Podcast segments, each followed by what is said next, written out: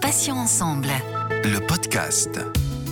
Bonjour à tous et à toutes et soyez les bienvenus. Céline avec vous sur Patients Ensemble. Vous le savez maintenant, nous recevons des associations, des malades ou anciens malades, des experts ou encore des professionnels de santé. Et aujourd'hui, j'ai invité le docteur Neil War. Il est chirurgien plasticien à l'Institut du Sein à Paris.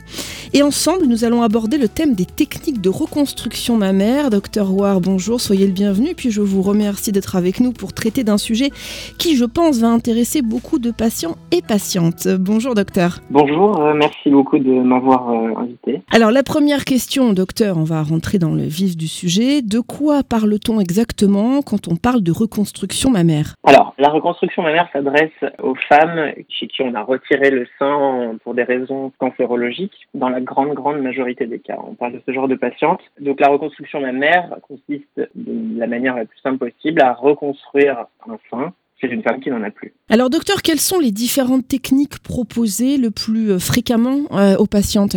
Alors, je ne vais pas vous faire un catalogue, je vais pas vous faire un listing. Par contre, ce qu'on peut dire, c'est qu'il y a deux grandes catégories de, de reconstruction mammaire. Il y a les reconstructions qui sont faites avec le propre tissu de la patiente, ce qu'on appelle les reconstructions autologues, qui s'opposent aux reconstructions qui sont faites en prenant un corps étranger et euh, on parle là des reconstructions par prothèse. Donc les reconstructions par prothèse sont de différents types, on pourra les évoquer un peu plus tard, et les reconstructions mammaires en utilisant le propre corps de la patiente, il s'agit des reconstructions par euh, lambeau, c'est le terme qu'on utilise, ou par injection de graisse de la patiente. Il faut savoir que toutes ces techniques peuvent être associées pour euh, bénéficier de la meilleure reconstruction possible. Alors, selon votre expérience, bien sûr, et puis les, retours que vous avez des patientes, quelle est la technique la mieux tolérée physiologiquement, euh, si j'ose dire, jusqu'à présent? C'est difficile à dire parce que euh, chaque patiente est unique, évidemment, mais chaque technique va être plus adaptée chez un certain type de patient. Certaines femmes vont mieux tolérer les prothèses, d'autres vont mieux tolérer des techniques de reconstruction par lambeau. Et dans ces techniques par lambeau, il y a encore plusieurs techniques différentes. Par contre, il est vrai que les techniques de reconstruction autologue à très très long terme sont un petit peu mieux tolérées physiologiquement puisqu'elle ne comporte pas de corps étranger, corps étranger qui peut être amené à un certain type de complications, mais là on parle sur du très long terme. Alors d'après mes recherches, euh, docteur, il y aurait donc trois étapes la reconstruction du galbe, euh, l'éventuelle symétrisation de l'autre sein et puis la reconstruction de l'aréole et du mamelon.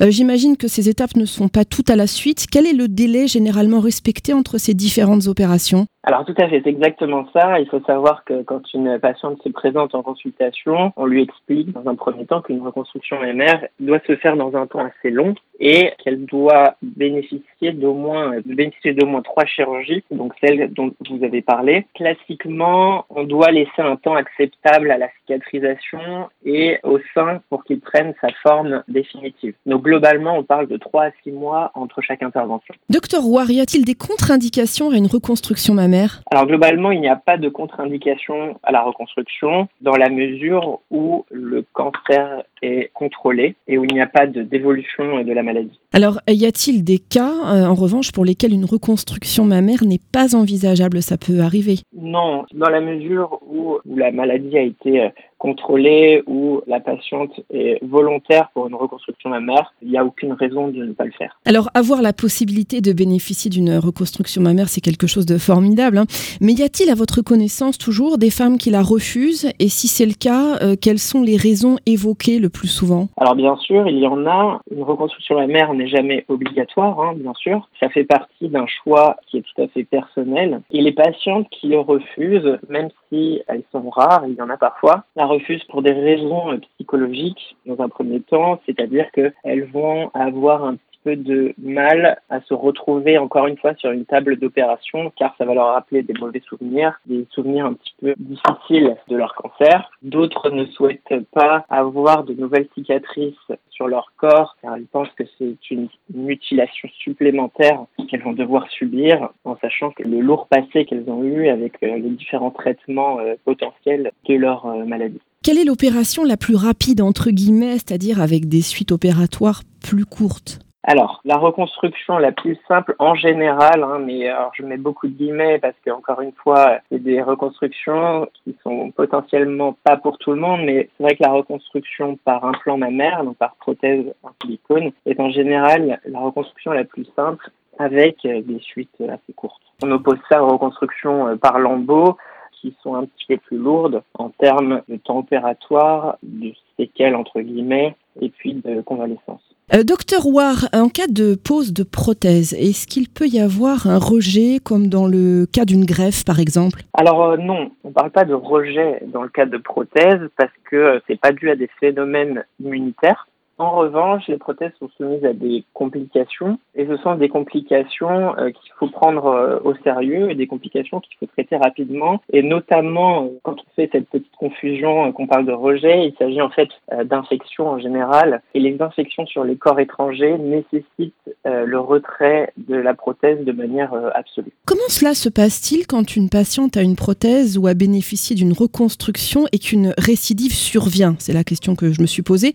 On enlève tout et on recommence? Alors, très bonne question. Encore une fois, tout dépend de la récidive et tout dépend de la reconstruction. Pour être le plus clair possible, dans la majorité des cas, on essaye de conserver la reconstruction mammaire quand c'est possible. Quand il s'agit de récidives euh, localisées, la plupart du temps, ça peut être des récidives localisées à la peau, on peut retirer la tumeur tout en conservant la reconstruction ou alors en adaptant un petit peu la reconstruction si on doit diminuer un petit peu euh, le volume de la prothèse par exemple ou diminuer un peu le lambeau euh, qu'on a fait pour reconstruire le sein, c'est tout à fait possible. Alors est-ce que la patiente qui choisit la reconstruction mammaire euh, aura des cicatrices marquées?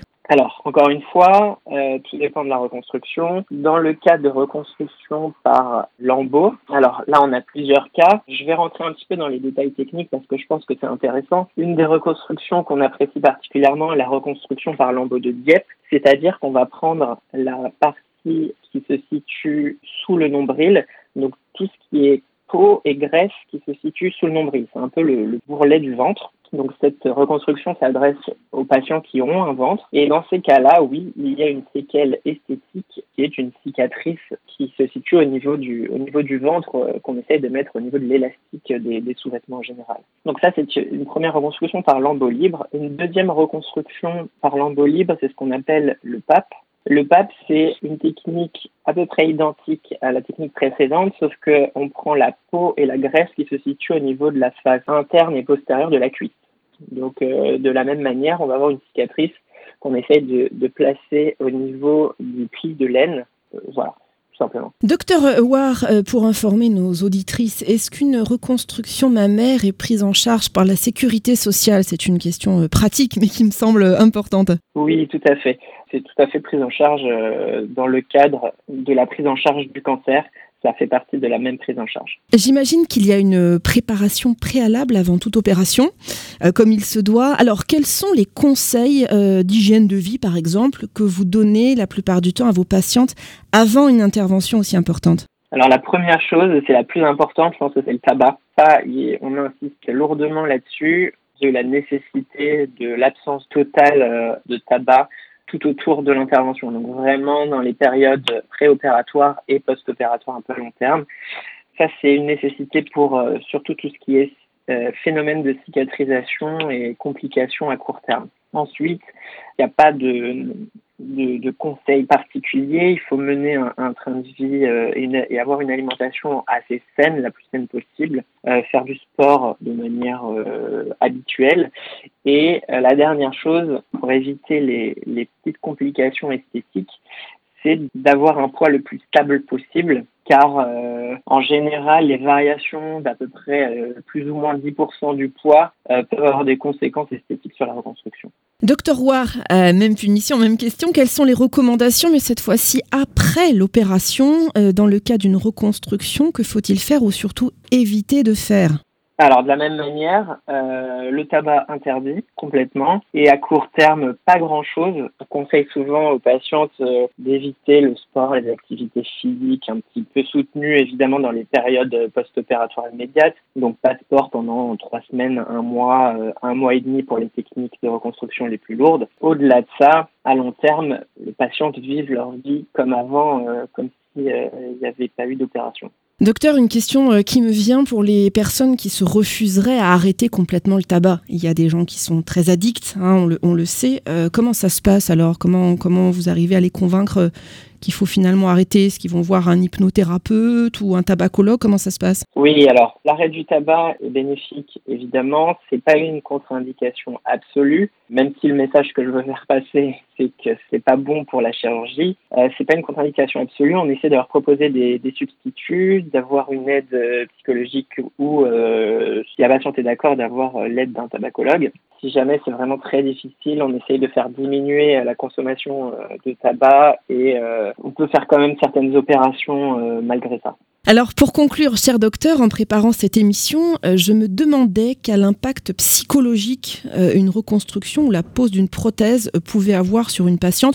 Vous en avez parlé, on a abordé brièvement le sujet, mais j'aimerais un petit peu qu'on puisse comprendre ce, que ça, ce que ça implique pour une patiente qui a décidé de, de sauter le pas, si j'ose dire. Alors, une patiente demandeuse de reconstruction mammaire est, dans la très très grande majorité des cas, satisfaite de retrouver euh, une silhouette féminine, de pouvoir euh, s'habiller correctement, de pouvoir euh, mettre un chemisier, un t-shirt l'été et d'avoir des formes. Donc globalement, l'impact est dans la majorité des cas très souvent positif. Il y a très très très peu de cas où cette reconstruction est mal acceptée par la patiente. C'est vraiment rarissime. Docteur Ouar, merci infiniment d'avoir accepté de participer à cet entretien malgré votre emploi du temps, on l'imagine très très chargé.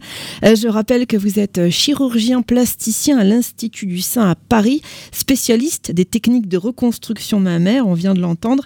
Je vous souhaite une bonne journée docteur et je vous dis à bientôt sur Patient Ensemble. Euh, je vous remercie. Je vous souhaite une excellente journée également. Patient Ensemble a désormais un compte Instagram, alors n'hésitez pas bien sûr à vous abonner, à liker et puis à partager nos publications d'interviews auprès de vos relations. Merci à tous, chers auditeurs et auditrices, pour votre fidélité. J'espère que le podcast vous a plu. On va se retrouver mardi à 9h avec un nouveau podcast. Il y aura bien sûr un nouvel invité et un nouveau thème. Je vous rappelle que désormais vous pouvez retrouver nos podcasts donc deux fois par semaine, mardi et jeudi en ligne dès 9h sur Patient avec un s-ensemble.fr, mais également sur les plateformes de téléchargement Spotify, Ocha, Deezer, Apple et Google Podcast. Passez une très très bonne journée, je vous dis à bientôt et d'ici là, prenez soin de vous et des vôtres. Salut, salut.